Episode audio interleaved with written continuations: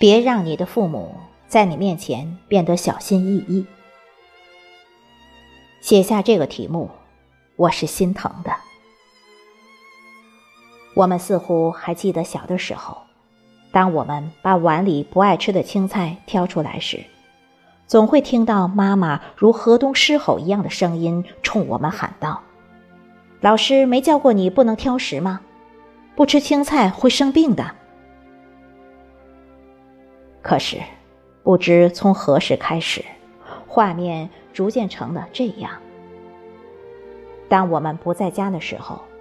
父母饭桌上不会超过两个菜，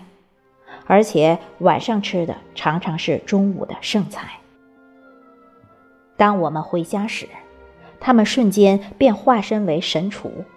巴不得将菜市场里所有的菜都弄回家，又是做鱼又是做肉，摆满了一桌子，生怕有我们不喜欢吃的。我们或许没有发现，曾几何时，我们的父母变得很听我们的话了，就如同我们儿时听他们的话一般。父母其实也挺可怜，年轻时为家庭打拼，孩子长大了，自己也慢慢苍老。害怕孤独重亲情的他们，开始担心自己哪里不对，会让本来压力就大的儿女不高兴了。于是，他们开始变得小心翼翼，对我们说话的语气，从最开始的命令。到现在的商量或者征求，更或者有些讨好，其实只是因为他们觉得自己已经老去，无力再保护我们，害怕失去我们对他们的依赖，从而转身依赖我们。是的，我们不得不承认，父母在我们面前真的变得小心翼翼起来。那是因为他们已经变老，他们的地位从强势变成了弱势，而我们从之前的弱势地位变成了强势。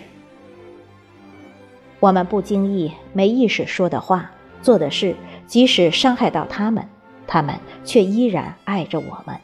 就像小的时候爱我们那样。因为爱，所以才会那么小心翼翼。所以，请收起你的那些不经意，别让你的父母在你面前变得小心翼翼。下面这组漫画看了很多次，但是每次看了都很有感触。当你还很小的时候，他们花了很多时间教你用勺子、用筷子吃东西。教你穿衣服、绑鞋带、系扣子；